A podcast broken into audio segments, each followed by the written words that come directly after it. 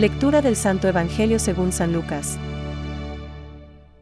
Necesidad del desprendimiento.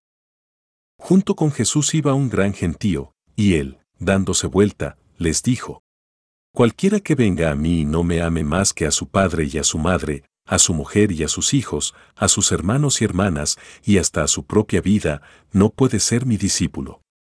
El que no carga con su cruz y me sigue, no puede ser mi discípulo, quien de ustedes, si quiere edificar una torre, no se sienta primero a calcular los gastos, para ver si tiene con qué terminarla? No sea que una vez puestos los cimientos, no pueda acabar y todos los que lo vean se rían de él, diciendo, Este comenzó a edificar y no pudo terminar, y que rey, cuando sale en campaña contra otro, no se sienta antes a considerar si con diez mil hombres puede enfrentar al que viene contra él con veinte mil. Por el contrario, mientras el otro rey está todavía lejos, envía una embajada para negociar la paz. De la misma manera, cualquiera de ustedes que no renuncie a todo lo que posee, no puede ser mi discípulo. Es palabra de Dios. Te alabamos, Señor. Reflexión. El que no renuncia a todos sus bienes no puede ser discípulo mío. Hoy, Jesús nos indica el lugar que debe ocupar el prójimo en nuestra jerarquía del amor y nos habla del seguimiento a su persona que debe caracterizar la vida cristiana, un itinerario que pasa por diversas etapas en el que acompañamos a Jesucristo con nuestra cruz. Quien no lleve su cruz detrás de mí no puede ser discípulo mío. Lucas 14:27. Entra Jesús en conflicto con la ley de Dios, que nos ordena honrar a nuestros padres y amar al prójimo, cuando dice, si alguno viene conmigo y no pospone a su padre y a su madre, y a su mujer y a sus hijos, y a sus hermanos y a sus hermanas, e incluso a sí mismo, no puede ser discípulo mío. Lucas 14:26. Naturalmente que no. Jesucristo dijo que, Él, no vino a derogar la ley sino a llevarla a su plenitud. Por eso, Él da la interpretación justa. Al exigir un amor incondicional, propio de Dios, declara que Él es Dios, que debemos amarle sobre todas las cosas y que todo debemos ordenarlo en su amor.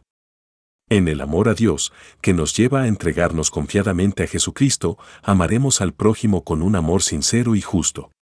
Dice San Agustín. He aquí que te arrastra el afán por la verdad de Dios y de percibir su voluntad en las santas escrituras. La vida cristiana es un viaje continuo con Jesús. Hoy día, muchos se apuntan, teóricamente, a ser cristianos, pero de hecho no viajan con Jesús. Se quedan en el punto de partida y no empiezan el camino, o abandonan pronto, o hacen otro viaje con otros compañeros. El equipaje para andar en esta vida con Jesús es la cruz, cada cual con la suya. Pero, junto con la cuota de dolor que nos toca a los seguidores de Cristo, se incluye también el consuelo con el que Dios conforta a sus testigos en cualquier clase de prueba. Dios es nuestra esperanza y en Él está la fuente de vida. Pensamientos para el Evangelio de hoy. Aprovechaos de los pequeños sufrimientos aún más que de los grandes. No mira Dios tanto lo que se sufre como la manera en que se sufre. Sufrir poco o mucho, sufriendo por Dios, es sufrir como santo. San Luis Emigrinion de Montfort. Siempre está este camino que Él ha hecho antes. El camino de la humildad, el camino también de la humillación. De negarse a uno mismo y después resurgir de nuevo. Este es el camino. Francisco.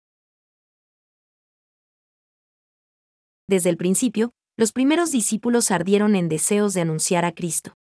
No podemos nosotros dejar de hablar de lo que hemos visto y oído. Hechos 4:20 y ellos mismos invitan a los hombres de todos los tiempos a entrar en la alegría de su comunión con Cristo? Catecismo de la Iglesia Católica, número 425.